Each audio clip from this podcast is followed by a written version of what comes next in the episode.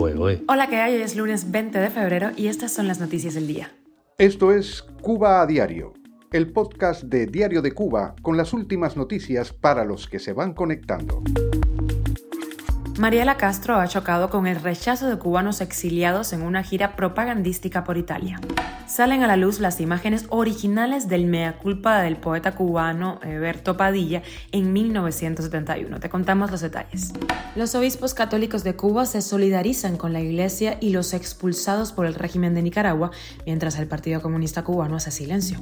Y ojo porque aumentará la escasez de agua durante el año 2023 en Cuba por la prolongación de la sequía crece el mercado clandestino de patrocinadores. Están cobrando hasta 10 mil dólares. Esto es Cuba a Diario, el podcast noticioso de Diario de Cuba.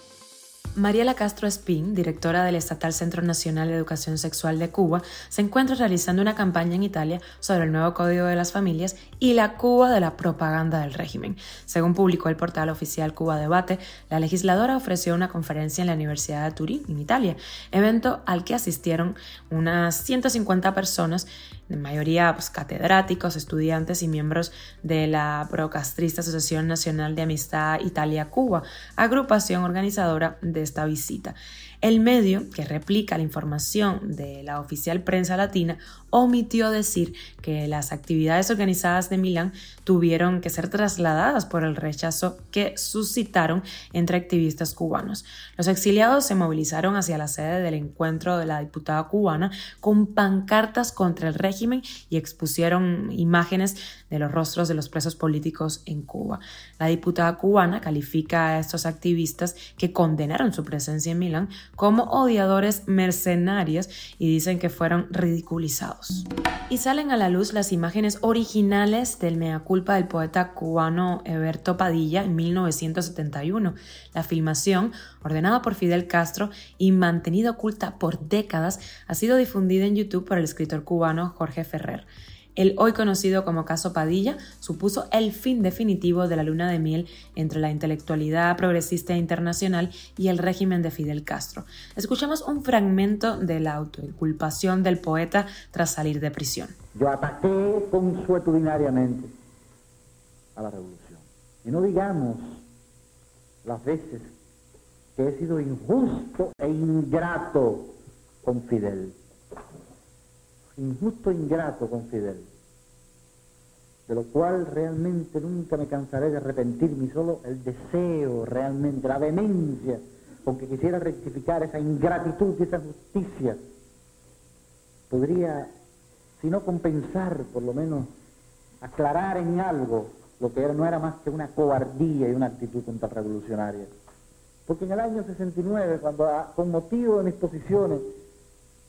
yo estaba sin trabajo, le escribí una carta a Fidel. Casi de inmediato me contestó esa carta. En la carta yo le planteaba que estaba sin trabajo y que quería trabajar. Casi de inmediato recibí una respuesta de Fidel a través del rector de la Universidad de La Habana. Me dieron trabajo en la Universidad de La Habana. Recientemente, el director de cine cubano Pavel Giroud sacó una película con parte de este material. El filme todavía no ha sido difundido públicamente, está presentándose en diferentes festivales de cine.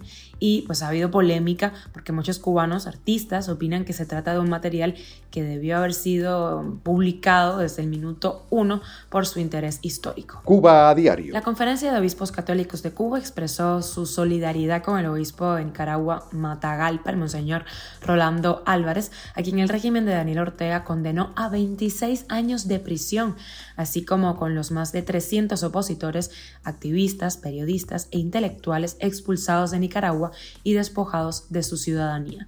Pese al repudio internacional a lo que ocurre en ese país centroamericano, el Partido Comunista Cubano y sus medios de propaganda hacen silencio. Crecen los rumores, además, en torno a que La Habana estaría negociando un trueque con Estados Unidos de sus presos políticos por concesiones políticas. En la última semana, 317 nicaragüenses fueron despojados de sus nacionalidades, incluido el obispo Álvarez, quien rechazó el destierro impuesto al resto de los presos políticos de Ortega que fueron enviados a Estados Unidos. 26 años de prisión. Durante el año 2023 aumentará la escasez de agua en Cuba por prolongación de los periodos secos, esto según las autoridades de la isla. Un análisis indica que el tradicional periodo seco en la isla de noviembre a abril se extenderá mucho más, por lo que espera que aumente la población afectada por el déficit en el abastecimiento de agua. Así lo apuntaron especialistas del Instituto Nacional de Recursos Hidráulicos.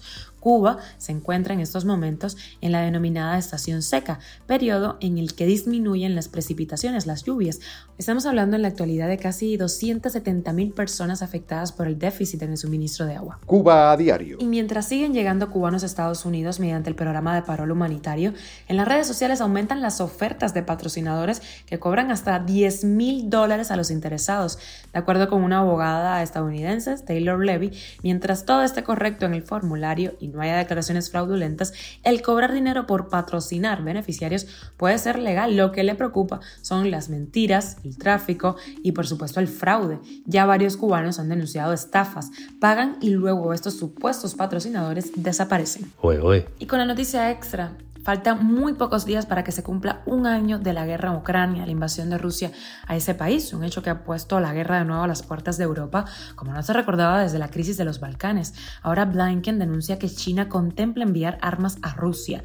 El secretario de Estado de Estados Unidos señaló que ese escenario causaría un problema grave entre las dos principales potencias militares y económicas del planeta. Esto es Cuba a Diario, el podcast noticioso de Diario de Cuba, dirigido por Wendy Lascano y producido por Raiza Fernández.